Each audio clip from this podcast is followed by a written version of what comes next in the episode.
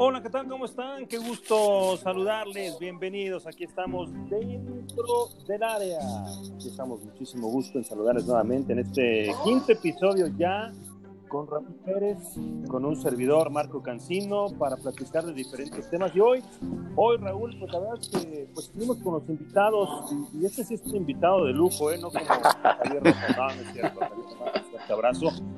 Un, un, gran invitado, un amigo de muchos años, una, un futbolista que conocí así primero, un futbolista profesional de, de, de las Chivas, y que después me di cuenta con el paso del tiempo ahí en mi uh -huh. Guadalajara, Raúl, de calidad dentro del campo es eh, la verdad que similar o incluso se queda corta su calidad fuera del campo. Porque es un, es un personaje, es una persona íntegra, es un, es un... Por eso lo invité este día, Raúl, porque él, él tiene una voz autorizada, él puede hablar de lo que queremos hablar este día, Raúl, el gran Ramón Morales. ¿Cuántos goles habrás narrado tú de Ramoncito? Hola, querido Marco, estamos dentro del área y, y qué gusto, la verdad, eh, eh, poder tener a Ramoncito Morales. Así le decían todos, Ramoncito Morales, pero, pero es de cariño porque él es grande, es, eh, fue un gran futbolista y, y siempre lo vacilo. Y, y, y, siempre le pregunto, como te pregunto ahora, Marco, ¿por qué no, por qué no invitaste a alguien que le supiera pegar a la pelota? No? Casi ni tenía eh, buena pierna zurda, ¿no? Ramón, qué gusto que nos acompañes aquí dentro del área. Y la verdad te lo digo, y es, es, eh, es un placer. Hoy además somos colegas trabajando en los medios de comunicación, llevas un rato, pero pero lo que sabes y lo que viviste dentro de la cancha me parece que es un valor muy importante y agregado a, a, a, lo que nos puedas platicar, lo que podamos comentar. ¿Cómo andas, mi querido Ramón? Muy bien, Marco, gracias, gracias por tus palabras. Igualmente, sabes, el, el es recíproco el, el, el aprecio. Eh, Raúl, igual, este, te mando un fuerte abrazo. Eh, me tocó, me tocó escuchar, eh, veía pocos, pocos pocos partidos después de, de, de, jugar, analizaba lo que tenía que analizar el, al rival y todo, pero de mí veía poco. Ahora que ya estoy más veterano, de repente sí se mete uno al recuerdo y ahí escucho a Raúl. Entonces, este, me, me, da mucha alegría y les mando un fuerte abrazo, compañeros, y, y bueno, aquí estamos a la orden. Imagínate, Marquiño, Gracias, grandes Ramón. goles. No sé cuántos habrán metido Ramoncito en su carrera, pero la mayoría de los que metió eran, fueron golazos, porque él le pegaba al balón eh, de una manera extraordinaria, no solo a balón detenido, sino más difícil, a, a balón en movimiento. Entonces, este, eh, y, y, no era su posición la de ser un goleador. Eh, pero sin embargo, pues metió su, su, buena cantidad de goles, un sí. creador de juego extraordinario, Ramoncito. ¿Cómo cuántos metiste? ¿Los contaste? Me, Metí 81 goles, Raúl. Mira. Carrera. No, sí, no, no, no, me considero goleador. Este, era más bien un pasador, pero. pero sí, no, exacto. Ahí. Digo, sobre todo desde la época de Ruggeri, que, que, él fue el primero que me asignó como tirador de penaltis, pues ahí sí metí algunos y, y la pelota parada, eso ayudó bastante, ¿no? Pero era más pasador. Sí, pasador, pero con una buena cantidad de goles, 81, oye, caray, la verdad es que este, ya, ya, ya los quisieran varios, ¿no? Ahora que estaba eh, repasando y viendo los goles, por ejemplo, del Cabecita Rodríguez, que, que tampoco se ha ca caracterizado por ser un centro delantero nato desde que llegó al fútbol mexicano, sino como un nueve acompañante de, del centro delantero en Santos con Fuch y ahora eh, eh, acompañando a Santi Jiménez, o en algún momento siendo el centro delantero, pero pero él, por ejemplo, con, con, entre la máquina y Santos, tiene 52 goles, o sea, es falta mucho en su carrera. Me refiero, me, me, refiero que los 81 goles en tu carrera me parece no. que no son, no son poca cosa. Ramón, esta pierna zurda, ya sabes, o sea, tú, tú desde chiquito sabías que le pegabas de, de, de, de, re bien a la pelota, pero fuiste perfeccionando esa técnica de golpeo, la fuiste educando tu zurda, la fuiste Sí, trabajando? sí, por supuesto, Marco, todo, todo se, se perfecciona, este, eh, creo que, bueno, Dios me dio esa posibilidad de, de, de, de jugar y, y, de ser zurdo, que tú sabes que, y luego con mucho respeto, de repente eh, tienen un plus un poquito diferente a los derechos, que es un poco más común, ¿no? Este, y, y eso pues ayuda a veces, también hay eh, esas situaciones pero sí la, la, fui perfeccionando, fui, vas amoldando, vas acomodando una técnica de golpeo, y después vas teniendo profesores o maestros que, te van ayudando, ¿no? Y, y, lo digo tal cual, a mí, por ejemplo, para centrar, el primero que, que, me enseñó bastante fue Sergio Verdirame, allí en Monterrey, que fue donde yo inicié. Entonces, todos sabemos que una virtud de Sergio era llegar a la banda y cuando parecía que ya no tenía campo, él tenía la facilidad de centrar, ¿no? Este, y, y, eso me ayudó bastante Sergio, ¿no? Me agarraba ahí y, y entrenábamos. Y, después el hombre que poco a poco empecé en cuestión de los tiros de media distancia fue eh, Roberto Medina, jugaba yo de contención en Monterrey un ladito de él. Él le pegaba más fuerte, ¿no? Más, más directo, más de peine. Y, llego a Chivas y pues me encuentro con el Tuca Ferretti y con Benjamín Galindo. Entonces, uh. este, eh, el Tuca se agarraba acabando el entrenamiento a tirar y, y, pues ahí nos poníamos. Me acuerdo que un día estábamos tirando, se acabó el entrenamiento y, de repente llega el Tuca y ya ven, ¿no? Tú sabes, el Tuca parece que siempre está enojado, pero no siempre estaba, ¿no? Y llega, a ver, ya, ya péguenle así. entonces llegó y se me acercó y pues, y, trae unas tijeras en la mano y me cortó la lengüeta del, zapato de mi pie izquierdo.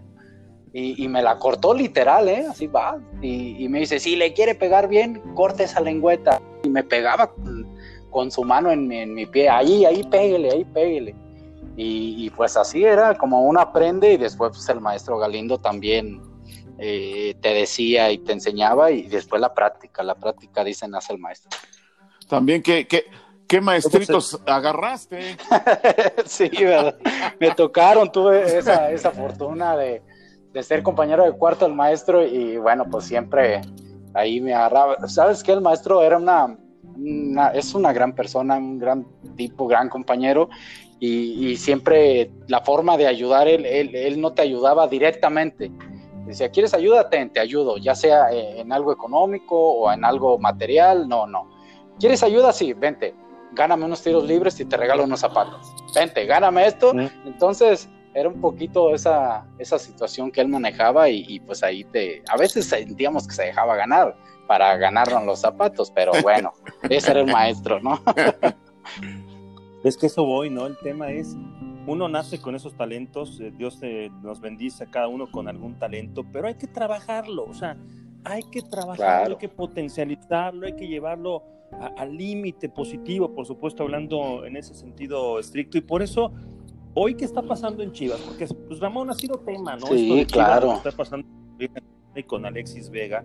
Y, y, la verdad es que, repito, tú eres una voz autorizada en el Guadalajara porque llegaste a Chivas, pero te hiciste de un nombre de Chivas y fuiste capitán muchos años en Chivas. No es fácil portar la playera del Guadalajara. No, no es nada sencillo. Y entiendo que puede haber muchos distractores, pero primero te, te preguntaría, Ramón, ¿Duele todo esto que está pasando con Chivas? sí, sí, sí. ¿Te duele ver tú que aportaste? ¿Te duele ver cómo, cómo el futbolista de pronto la, la pisotea sí, sí. de la palabra. Sí, sí, Marco, y fíjate que, es una pregunta, qué bueno que me la haces porque eh, soy una persona que, que, sí tengo mis redes sociales, pero la manejo poco. ¿A qué me refiero? Trato de poner cosas de lo que hago, que pueda inspirar a la gente, cosas que, que de repente hoy, hoy me levante. Hoy encontré una frase y la pongo y, o, una foto del recuerdo, cosas así. No soy tan nacido de las redes sociales, ¿no? Las veo, pero no escribo tanto como tal. Y ahora por primera vez, después de esta situación que me tocó ver de Antuna y Alexis Vega, eh, puse algo, puse algo, algo que, que, sí me molestó bastante, este, sobre todo porque en, mi época de jugador, yo también eh, eh, recibí insultos sobre la profesión. ¿A qué me refiero con esto? a mí me, me, llegaron a decir personas de un estatus social diferente al mío, por llamarlo así, ¿no? Este, que, a qué me dedicaba, ¿no? Y, yo les decía tal cual, bueno, juego fútbol, soy jugador de fútbol profesional y ya me preguntaban en qué equipo, ya les decía Chivas, ¿no? Y todo eso. Y, de mucha gente recibí, ah, eres de los típicos nacos, este, venidos a más y que tienen dinero y que fama y etcétera, etcétera, y mujeriegos y borrachos. Esa era la respuesta que, o ese era el concepto que se tenía, o que se tiene lamentablemente. Y la verdad, eh, cuando yo veo esta situación de, de, Antuna y de, de, Alexis Vega, este, y, y, no es algo que, me, que tampoco me, me, me, me asuste, no, no, no, no, no, pero sí me molestó muchísimo porque el fútbol es un deporte maravilloso y ustedes han estado toda su vida ahí cerca del fútbol, este, y conocen mucho, no importa si no lo hayan jugado, conocen mucho y tienen esa experiencia, que es tan maravilloso, que te da muchas cosas, que te facilita muchas cosas y que inclusive, lo voy a decir tal cual, te da un poder. Aquí, mm, aquí el problema, el, poder no es malo. El poder es eh, el, hacia dónde lo manejas, el poder de, agrandarte, el poder de conseguir cosas en base a quién eres, el poder de, de ofender, de humillar porque te sientes intocable. Eso es algo que te da el fútbol, pero, pero el poder también te da la oportunidad de, darle una foto a una persona y, con esa foto ponerla feliz, de mandarle un video hoy en las redes sociales y de cumpleaños a una persona y ponerla feliz, de, de, de meter un gol en la cancha y aquella persona que pagó un boleto irse contenta a su casa. Eso también es un poder. Entonces, ese, claro. eso es bueno. Entonces, cuando veo esta situación, eh, híjole, sí me molesté porque no podemos denigrar esta profesión. Hay que, yo creo que uno de los trabajos, una misión de cada jugador es dignificarla, dignificarla lo más que se pueda, este, hacerles ver que, que, sí hay, es una realidad, hay fama, es una, es una realidad, o sea, no, no lo podemos esconder este, y donde tienes privilegios, yo los tuve, yo los tuve y estoy seguro que me pude, que me equivoqué como ser humano también en, en, de repente no dar una, foto, un autógrafo, lo estoy seguro, ¿no? Este, pero creo que tratamos de, hay que tratar de dignificarla y, y hay momento para todo, o sea, primero, no, no, saques un video y no lo subas a las redes sociales, primero, eso es primero. Segundo, estamos viviendo una pandemia eh, una situación global, no México, global en el país, en el mundo, que, hay que, se, está manejando ya lamentablemente a, hacer cosas diferentes y adaptarnos a esas cosas diferentes. No, no subas el video bebiendo una botella, en una botella que, de una marca que aunque le hubieras echado agua, ya se ve mal. o sea, es increíble, o sea, y, y, para acabarla, dos días antes de un partido. Sí. Pues, eso es, es, increíble. Perdón, pero ya me extendí, pero no, no, no. quería comentártelo. Quien queremos que hable, eh, eh, es, es, tú, eh, es, eres tú, o sea, que nos expliques esta situación, porque sí, tienes toda la razón. algunos intentamos jugar, yo jugué toda mi vida y quise ser profesional y a lo mejor jugué un poco, pero, pero no tuve eh, no sé si la capacidad o lo que sea para sobresalir. Y sin embargo, este, ves a estos jugadores jóvenes, llenos de talento, y no solo eso, Ramoncito, llegan a Chivas. O sea, ya estás en las Chivas, estás en el top de lo que puede ser como futbolista profesional. ¿Cómo es que no lo ven? No sé si tú este, lo pudieras explicar, porque te voy a preguntar directamente. ¿Alguna vez te has de haber tomado un par de copas cuando eras futbolista? Fíjate, Raúl, y Marco me conoce un poquito más, no soy de tomar, pero no puedo decir que nunca he tomado. También ahí te equivocas, Ramón. No, este, eh, pero sí de repente, y, yo tuve un entrenador el que me debutó, Arturo Salá, un chileno, que él un día antes en las concentraciones, digo, es una costumbre chilena, creo, o europea, no, no lo sé bien que iba a las mesas y él agarraba una botella de vino tinto chileno, pues valga la redundancia, y ya son expertos en eso. ¿Y quién quiere una copita? Antes del partido, un día antes, ¿eh? ¿Quién quiere una copa? Iba a las mesas y le ofrecía a los jugadores. Hay quienes decían que sí, hay quienes decían que no. Yo las primeras veces yo decía no, porque pues no, no, no se me hacía correcto. Y ya después vas investigando y una copita no te hace daño, de hecho hasta dicen que es buena para el cuerpo y eso ya los expertos, ¿no? Y, es saber manejar. Eh, dicen por ahí, el vino tú te lo tomas, no que el vino te tome a ti, ¿no? Correcto. Eh, es más, he escuchado gente también y, doctores especialistas que inclusive acabando un partido, si tú te tomas una cerveza, te ayuda por las eh, no sé, las cosas que tiene la, cerveza, ándale, que tiene la cerveza, no sé, ¿no? Pero de allí a, que ya sea como un modus vivendi, como que no es lo correcto, ¿no? Y, mira, y, ahorita me preguntaba Raúl, eh, yo creo que todos, ¿eh? Y, lo digo con todo respeto, en esta profesión del futbolista, todos en un momento yo lo hice, eh, perdemos de repente el piso y, o por lo menos voy a hablar por mí. ¿Por qué? Porque de repente sí tienes cosas que, no conoces, que no sabías, que no, que, que no que no sabes cómo manejarlas, que antes es tu primera vez que las vives y, hay veces que las puedes controlar y hay veces que no. Y, hay veces que tú lo ves y hay veces que no lo ves. Eh, eh, por supuesto, y eso es, eso es, creo que es, es normal, inclusive es importante que te pase para que después puedas reconocer y ver una situación con otra, ¿no? Exacto. Te cuesta tanto trabajo llegar al profesionalismo, te es una competencia ardua porque todos los que llegan antes del profesional, Ramoncito, eh, seguro a ti te pasó, tú llegas siendo el, mejor de, tu cuadra, de tu colonia, de tus primos. claro. no, este va a ser Pelé, va a ser eh, Messi. Y cuando llegas, hay otros 100 que están igual que tú y que juegan igual o mejor que tú, o a lo mejor están más preparados. ya llegaste y luego no solo eso, llegas, es, a lo que yo me quiero referir, Ramoncito. Tú, tú, debutaste en Monterrey, pero ya llegas a las sí.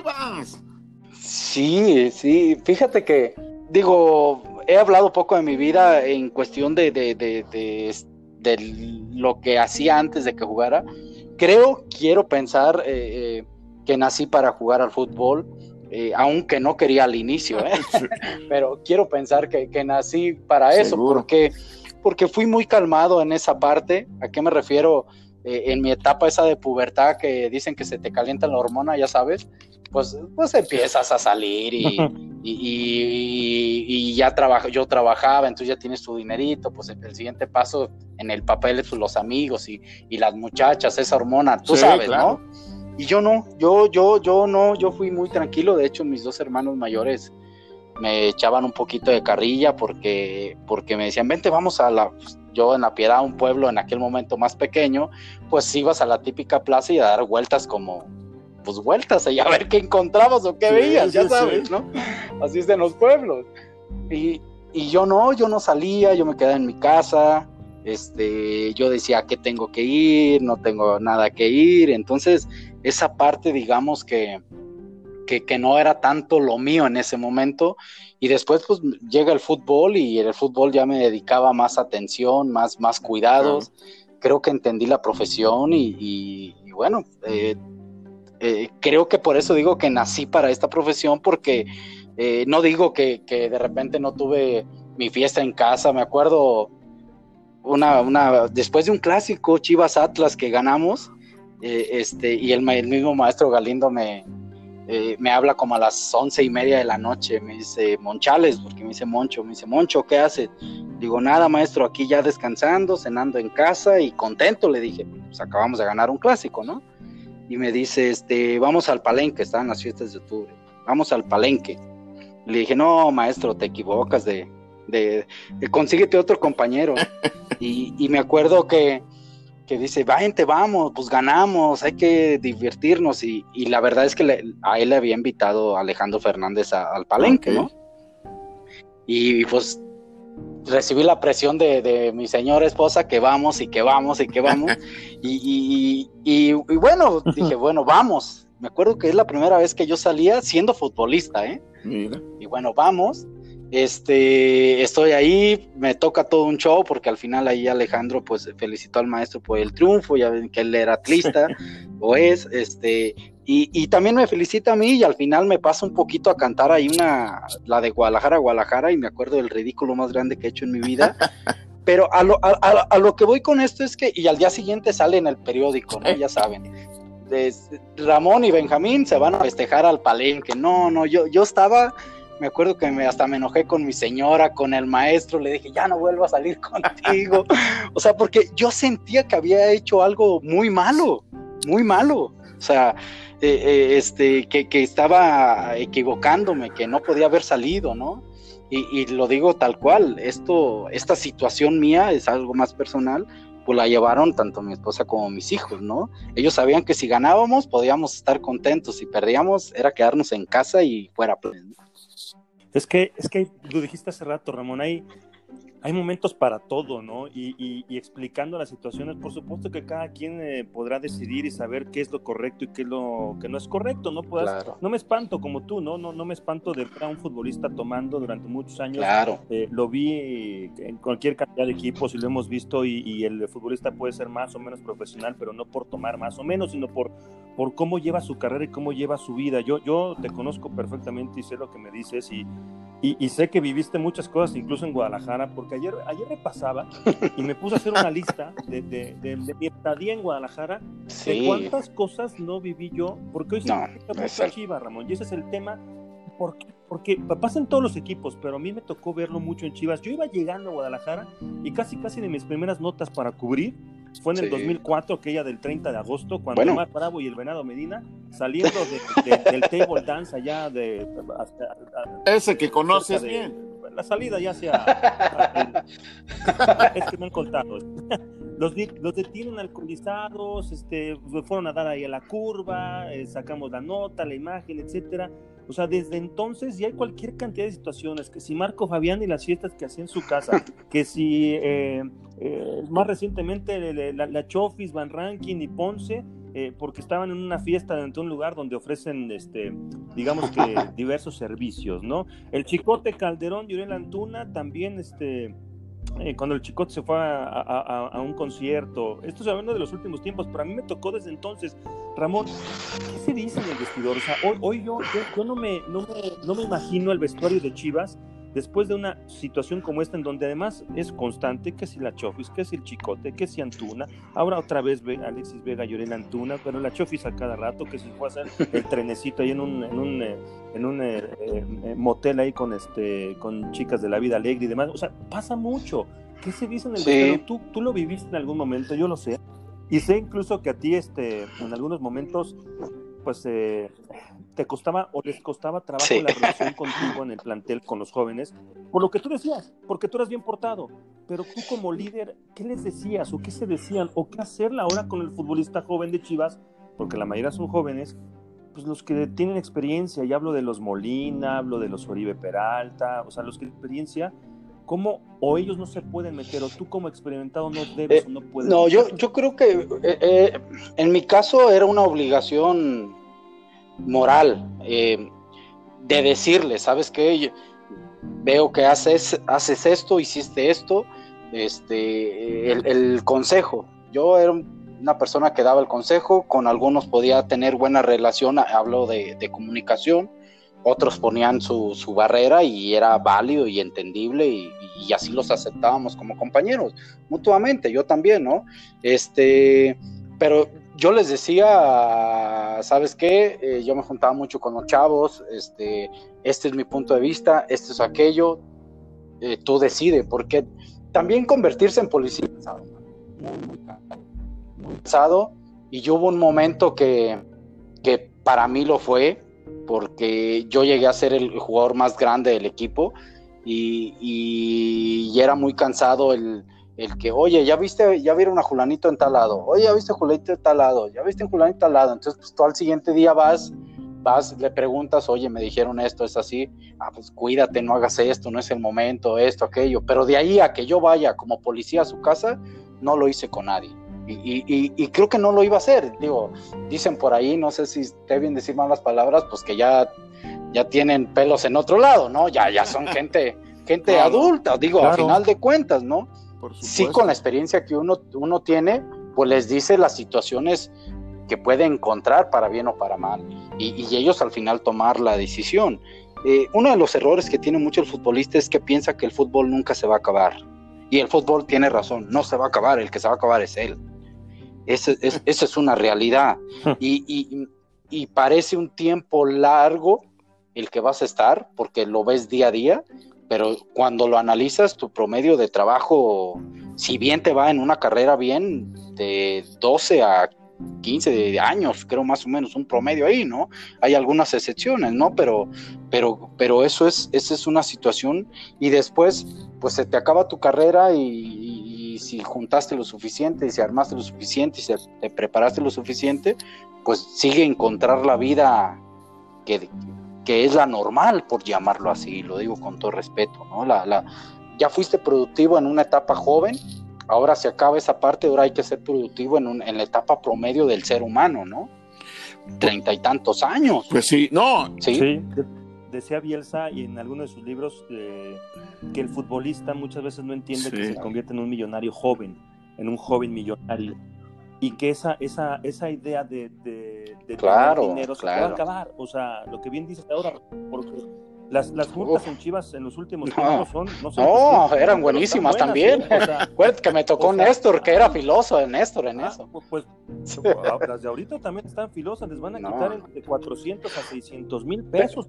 o sea, es, un billetote. O sea, a lo mejor hoy día dices, ah, bueno, pues como gano un millón, millón doscientos, millón tres, no sé cuánto, pues no pasa, permitan, el próximo mes ya me recupero y el siguiente mes ya lo voy a tener dos veces. Y no lo van a ver. Tres, o sea, pero, pero cuando pero cuando te retiras, Ramón, yo hoy quisiera saber cuántos se retiran. No, no, no. Reciben no, 500, 600 mil pesos mensuales por hacerlo. Nadie.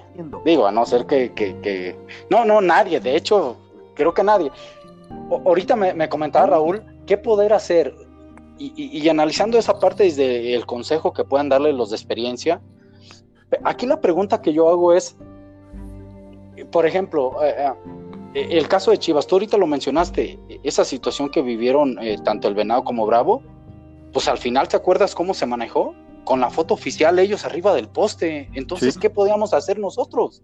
¿Se acuerdan? O sea, sí, sí, sí. entonces, entonces parecía más como un premio esa situación.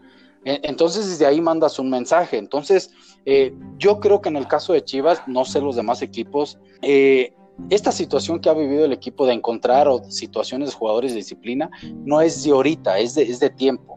Yo creo que era para que ya Chivas internamente, por muy que duela, ojo, lo que voy a decir es duro, por muy que duela, ya tomen decisiones. Eh, donde cuando vengas, cuando venga un, en el caso de Antuna o Vega o el jugador que sea que llegue a Chivas y le diga, señor, este es el reglamento. Si usted me hace esta falta, esta falta, esta falta, tiene esto penalización. Pero si me hace esta, esta, esta, le rescindo el contrato y aparte usted se queda aquí todavía con el equipo, entrenando, pero sin goce de sueldo. Y se acabaría el torneo. O sea, eso es dar un golpe en la mesa, entendiendo, viene la otra parte.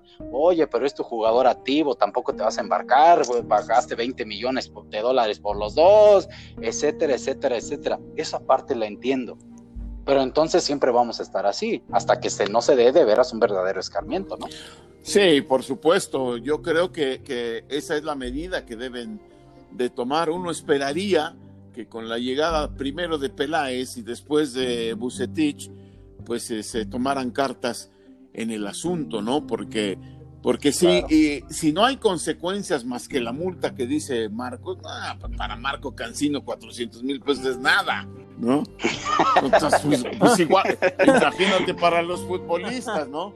Y, lo que dices es muy cierto, o sea, sí, se acaba rápido tu carrera, se acaba rápido, pero ¿sabes qué? Todavía eres un hombre joven cuando te retiras. Claro. Muy joven. Claro. Muy joven pero este, ya no puedes jugar al fútbol. A, mí me decía el propio Ricardo Peláez cuando lo teníamos de compañero, decía, es que, es que ahora para, para ganar el 10% de lo que ganaba como futbolista, tengo que trabajar 10 veces más. Para ganar el 10% de lo que él ganaba como futbolista, trabajo 10 veces más y nada más gano el 10% de lo que ganaba como futbolista. Es, eso, eso no lo ven ahora, pero tal vez habría también que eh, tener alguna especie, digo, no son pilmamas los directivos ni el entrenador, ya son profesionales y, aunque sean jóvenes, ya, ya son personas eh, eh, pensantes y maduras, pero, pero también habría que hacer algún tipo de labor previa, ¿no, Ramón? Así es, totalmente. ayer precisamente en Fútbol Club puse un ejemplo y se los quiero decir a ustedes, compañeros, y quiero saber qué piensan. Y voy a poner un ejemplo de lo que ustedes son, ¿no? Periodistas, comentaristas, eh, que ya tienen una gran carrera. Yo estoy empezando en esta parte, yo no me puedo considerar un... Yo soy un analista de fútbol por mi experiencia que viví, ¿no? Pero no tengo el estudio o la preparación que ustedes tuvieron. Pero supongamos que yo soy el entrenador del joven que está haciendo su pasantía de periodismo. Yo le voy a, yo le voy a decir a él o le voy a enseñar a él, pues lo que yo sé por encimita. Pero hay cosas en la vida, la vida, la vida que te da experiencia, que yo no las tengo y que no se las voy a enseñar a él porque no las he vivido, porque no las conozco. Pero sin embargo llega un Marco Cancino, un Raúl Pérez que tienen eh, mundiales y, copas y etcétera, etcétera, pues Marco un día le va a decir, o Raúl un día le va a decir, vamos a poner un nombre ficticio, vente Juanito, mira Juanito, cuando llegues a esta parte de esta copa del mundo, te va a pasar esto, esto y esto y esto. ¿A qué voy diciendo este ejemplo? Lo traslado a los entrenadores que también eh, están con los chavos.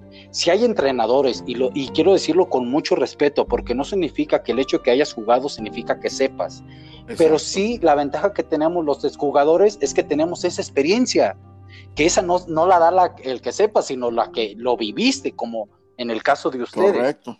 Entonces, si hay entrenadores que no han vivido, ¿cómo le va a decir un entrenador a un jovencito, eh, ten cuidado, porque ya debutaste el partido pasado, metiste gol, a partir de ahorita viene la prensa, viene las redes sociales, vienen las muchachas, te salen los 20 mil familiares que te salen, porque así salen todos, ¿no? Este, y, y, de repente te vas a convertir en esto y te van a pedir para esto y los amigos que no te pelaban ahora te pelan. ¿Cómo lo van a decir? ¿Cómo se lo van a decir? Si no lo han vivido? Esa es mi pregunta, una de las cosas que pasa. Y por eso puse el ejemplo con ustedes. Ustedes sí podrían decirle a Juanito, oye Juanito, ten cuidado con esto, con esto, con esto. En la Copa del Mundo haces esto, esto y esto y aquello.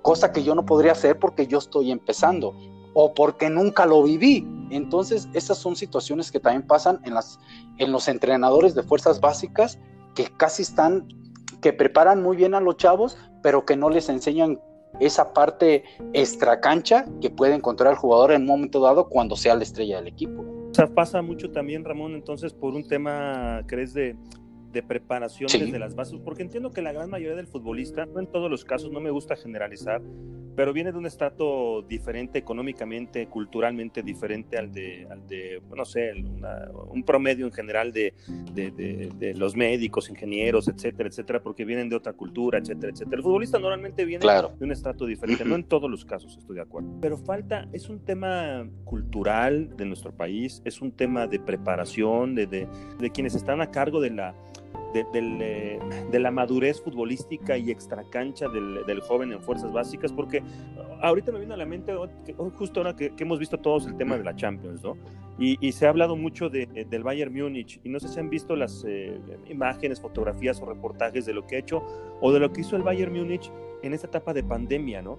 Y, y hay un personaje que es clave, que es eh, Kathleen Kruger, que es la eh, manager del equipo del Bayern Múnich, que se dedicó a cuidar uno por uno dietas, eh, trabajos físicos específicos para que en la pandemia, cuando regresaran, etcétera, etcétera. Y vimos que físicamente el Bayern Múnich estaba impresionante. O sea, hay unas fotografías en las que se ve a León Goretzka que, subió 6 kilos de masa muscular en esta, en esta etapa de pandemia. Yo lo tuiteaba hace unas horas ese tema que mientras eh, en Europa equipos como el Bayern Múnich en pandemia se preocuparon por potenciar sus condiciones físicas para cuando llegara la etapa de competencia, lo físico más lo que tú tienes te elevar a tu nivel. En otros lados, y abiertamente, ¿no? En México nos preocupamos porque ya va a ser mi cumpleaños y hay que, hay que traer la banda, la tambora y, irte por, por, el vodka, ¿no? Para echar los tragos.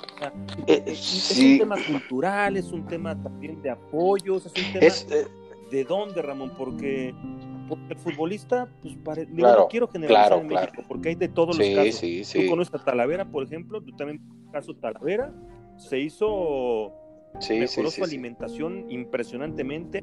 no come nada de gluten, él se paga nutricionista especial. O sea, es un tipo que sabe y que quiere alargar su carrera que, entiende perfectamente dónde está parado y dónde quiere llegar, pero la mayoría de los eh, futbolistas en México no lo entiende, Ramón, no lo entiende. ¿Cómo se le hace ver? Ya cuando llega un caso como este de Antuna y Alexis, ya es incorregible, o sea, ya lo que no corregiste en fuerzas básicas o desde... No, se puede corregir, se puede corregir, y si es un tema, abarca muchos temas, Marco, es un tema muy profundo, cultural, eh, eh, familiar, porque también, ojo, estamos hablando de que el jugador que sale en su mayoría del barrio, bueno, o antes así era, y que llegaba y de repente tenía un estatus y tenía las comodidades que quizá en su momento nunca tuvo, pero esas comodidades que nunca tuvo, tampoco las tuvieron los papás. Y cuando de repente el jugador llega, pues también los papás viven esas comodidades. Yo me acuerdo que mi papá era Ramón y, cuando yo empecé a jugar era Don Ramón. Todo el mundo ya lo conocía en la calle. O sea, eso también, ¿quién dice que mis papás en su momento no perdieron el piso también? Porque porque de repente vivieron algo que nunca habían vivido. El problema no es que lo pierdas, el problema es que tanto ah, daño haces antes de aterrizar a donde estabas y que sepas quién eres, ¿no? Y ahorita con respecto a lo que mencionas, Marco, y le voy a agregar un tema interesante. Los que manejan también la parte deportiva del Bayern, pues son exjugadores, Marco. Aparte de eso que mencionas, son exjugadores. Entonces, imagínate un, un jugador actual del Bayern eh, un ejemplo, Neuer, que se pueda poner a las patadas con Oliver Kahn, que está allí como presidente, pues Oliver Kahn le va a decir, a ver, chamaquito, tranquilo, cálmate, disfrútalo, gózalo, yo ya viví esto, te va a pasar esto, te va a vas a vivir esto. Por ponerte un ejemplo, ¿no? Sí, sí, sí. Eh, yo, yo, voy, yo voy a lo mismo, acá de repente, imagínate eh, un entrenador, porque yo estuve trabajando en Fuerzas Básicas en Chivas, había entrenadores que cuando tenían la oportunidad de hablar con los chavos, hablaban de sus frustraciones de por qué nunca jugaron, eh, por qué no llegaron a tener una carrera en primera división. Una vez como ejemplo para un chavo, dos veces como ejemplo para un chavo, me parece bien, ¿no? Porque hay historias de vida que hay que contar y, y, que los chavos vean y aprendan.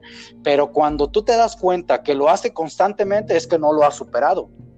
Entonces, ese entrenador que está dirigiendo y que está teniendo a los chavitos, pues le pasa las frustraciones a los jóvenes, que tampoco tienen por qué tenerla.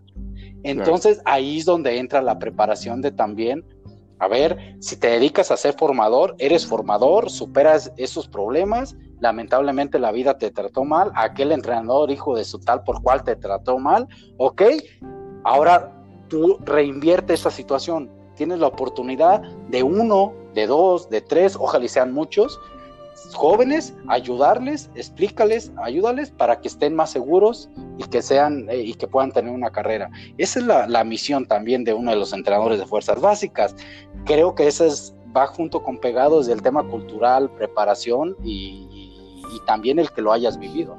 Claro, eh, también es un tema pedagógico por supuesto. Claro. La gente que. Pero en México tenemos ese tremendo problema, Ramoncito, que la gente que, eh, que forma a los jugadores, pues es la peor pagada del fútbol. Exactamente, exactamente. Entonces, este, o, de, o de plano son eh, incapaces o de plano solo están pensando en usarlo de trampolín para ir avanzando y algún día llegar a, dirigir al primer equipo. No están pensando de manera natural, de una, en una manera eh, que les salga también por, eh, pues porque nacieron para eso, en formar jugadores y están muy preocupados también por, por los ingresos que tienen y, ese ha sido uno de los graves problemas, pienso yo, del fútbol mexicano. Y, es una estructura, Raúl, pero voy encaminado, es una estructura eh, yo tengo entendido, eh, el, por ejemplo, el Real Madrid. El Real Madrid Castilla y luego el Real Madrid A, y creo que hasta el B. Aquellos entrenadores del Real Madrid Castilla como Real Madrid A que quieran dirigir y que tengan la ilusión de dirigir al primer equipo, van a estar en esas dos categorías nada más. Porque eso es prepararse para ver si pueden llegar a dirigir al primer equipo. Los demás de ahí para abajo son formadores. Entonces, el Real Madrid, por esto tiene ahorita Raúl y tiene a Xavi Alonso eh, en esas situaciones, porque no descartemos que Raúl en dos años o tres años pueda ser el entrenador del Real Madrid. Entonces ya lo está preparando. ya lo está preparando, que le pegue, que no le pegue, que cumpla el requisito, la personalidad, bla, bla, esa es otra cosa, pero ya lo prepara. Y Raúl está consciente de que si va a llegar a ese Real Madrid Castilla y quiere el Real Madrid Castilla, sabe que si no le va bien, no va a llegar al primer equipo y que se va a ir de la institución a buscar su carrera en otro lado. Y sin embargo, de ahí los demás entrenadores saben que son formadores, les pagan bien y saben que su importancia es, mucha porque de ahí se preparan para subir a, los jugadores a otro nivel. Acá en México no. díganme qué equipo está preparando. Un ejemplo, América. ¿Qué equipo está preparando al próximo entrenador? Ninguno. Porque no lo hay, no, no tienen. Son, yo por eso lo digo con todo respeto. Son bomberos, son, son proyectos de bomberos. Ojalá y Bucetich, hablando de Chivas, llegue, ponga su estilo, que sea un estilo diferente al que muchas veces vimos de Bucetich, que sea más ofensivo, desde un punto de vista personal lo digo, y que, y que Bucetich dure tres años y que se vaya Bucetich y que ya tengan preparado al otro entrenador y que Bucetich logre una idea que sea del club, no de Bucetich, que sea del club, a, que, a ver, club, tú como club, y, y, lo voy a poner un ejemplo, quizá ahorita está tambaleándose un poquito, pero ¿cuántas veces no vimos a, a Kluber, a, Guardiola, Luis Enrique, a Valverde, hasta Setién, con este estilo característico del Barcelona de mucha posesión de pelota? Lo vimos. Entonces ya todos sabemos que el Barcelona tiene, puede cambiar de entrenador, pero va a haber una característica de, de un estilo de juego. Eso es un estilo de juego que es de la institución, no es de un entrenador. Entonces, en base a eso, ah, pues malos resultados de un entrenador, pues déjame busco y busco las características del entrenador que yo requiero, que, cumpla con las que el club quiere y tiene ha dado resultado. En México no hay nada así y nadie prepara a esos entrenadores tampoco. No, nadie, absolutamente absolutamente nadie. ¿Ves, ¿Ves, Raúl, por qué te dije que era, bueno que habláramos con Ramón? Pues si este hombre sabe, yo conoce la playera del Guadalajara, la quiere, porque además se me consta, la quiere eh, en su familia, eh, quieren esta, esta institución. Sé que le duele lo que está pasando, sé que te gustaría, Ramón, que estuviera en otro momento el Guadalajara, este rebaño, y ojalá, la verdad es que es una plática muy, muy amena, muy agradable. Gracias, Marco. Platicar contigo, Ramón. Eh, ojalá, ojalá de verdad que, Cantuna, que, que Alexis y los demás, todo el plantel entiendan dónde están parados sean responsables con su carrera, con sus compañeros, sean respetuosos del momento que están viviendo, que, entiendan que esto se va a acabar en algún momento, que se los hagan ver si es que no lo entienden y, que veamos otras chivas, porque a ver, a ver, a ver qué, nos regala próximamente el Guadalajara, que ojalá sean más cosas dentro de la cancha y no, pues no historias de estas, ¿no? Porque hoy fue Antuna y Vega, y a ver si no mañana otra vez es la Chofis y luego otra vez el Chicote y así. Parece un cuento de nunca acabar en Chivas desde hace muchos años y ojalá que, se corte de raíz, que lo entienda el futbolista Ramón. De... Marco, Raúl, platicar con ustedes también con toda esa experiencia que tienen y bueno, aquí estamos a la orden y, bueno, fue una muy buena plática. O sea, platicar de fútbol con, Ramón Morales, imagínate, ahora tocó este tema, pero puedes tocar el tema que quieras.